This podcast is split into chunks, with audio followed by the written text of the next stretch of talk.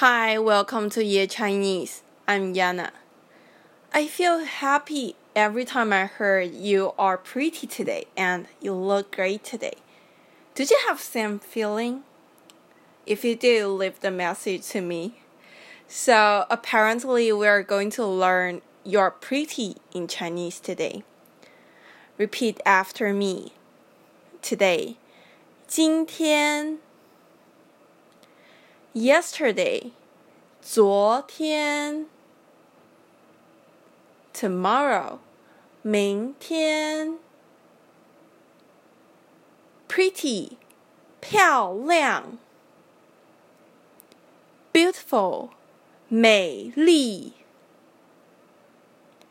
handsome 帅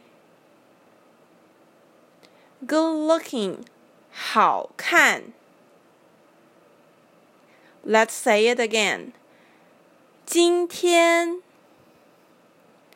昨天，明天，漂亮，美丽，帅，好看，很好。Now, you need to be careful two things in this sentence. The first one, the place of 今天,昨天,明天. The second one, you must add the adverb of degree we learned last time. Let's try it.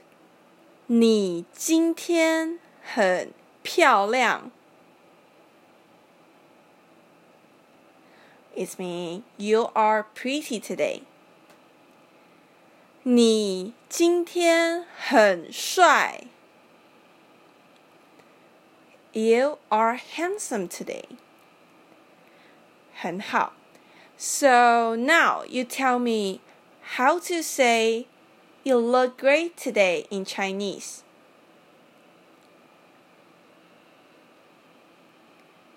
The answer is 你今天很 好看，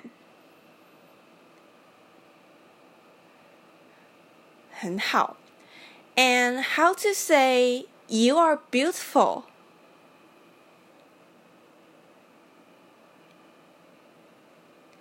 The answer is 你今天很美丽。Okay, if you like my podcast please give me five stars and leave the message. Tell me what did you want to learn.